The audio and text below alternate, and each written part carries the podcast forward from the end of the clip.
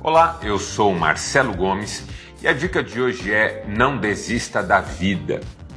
Nós vivemos dias em que muitas pessoas andam desanimadas, depressivas e várias têm pensado sobre não viver mais.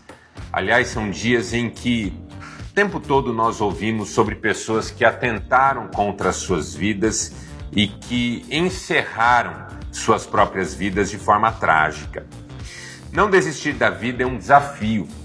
E não é um desafio fácil. Às vezes há motivos para a gente se desencantar. Na Bíblia Sagrada há exemplos desse desencanto. Elias, que pediu a Deus a morte porque disse que para ele era melhor morrer do que viver. O próprio apóstolo Paulo, que por causa de algumas tribulações, comentou que ele e seus amigos chegaram a desesperar da própria vida. Mas eles não desistiram e valeu a pena para eles não desistir. Assim como vale a pena para nós hoje, apesar de tudo, não desistirmos da vida. E se eu puder dar alguns incentivos para você jamais desistir da vida, eu daria quatro. O primeiro incentivo é o seguinte: você não está sozinho.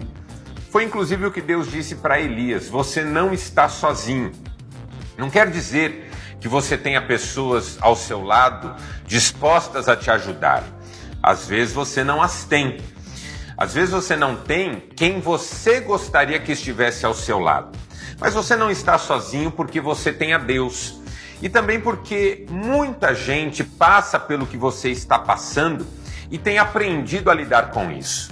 Você não está só significa continue porque certamente, como outros, você um dia também será exemplo de pessoas que tiveram tudo para desistir, mas não desistiram. Segundo, você não é um fracasso. Nenhuma pessoa é um fracasso, por mais que ela acumule fracassos na sua vida pessoal.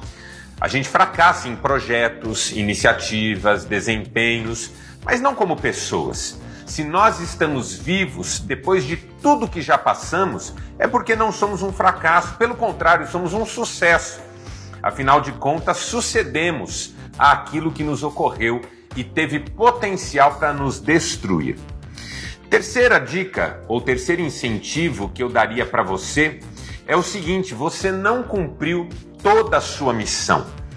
Se Deus quisesse que você tivesse partido, você já teria partido. Se Deus mantém você aqui nesse mundo, nessa vida, é porque Ele ainda tem um plano para você. A sua missão ainda está em andamento e é preciso assumir compromisso com a missão. Afinal de contas, é por esta razão e não por outra que nós estamos neste mundo. E o quarto incentivo que eu daria para você é o seguinte: você não viu tudo ainda. Tem muita coisa preparada para você que certamente você não faz nem ideia. Ainda mais nesse momento em que está desanimado, deprimido. Deus tem coisas lindas para realizar na nossa vida que nós simplesmente não veremos se desistirmos da vida. Você não viu tudo. E como diz a palavra de Deus, há coisas infinitamente maiores do que tudo que você pensa ou pede que Deus tem reservado para você, tá certo? Eu vou deixar um verso da palavra de Deus que está no livro dos Salmos. É o Salmo 119, especificamente o verso 175, que diz assim: Permita-me viver para que eu te louve e que as tuas ordenanças me sustentem. Um grande abraço, siga vivendo, Deus abençoe e até a nossa próxima dica. Tchau.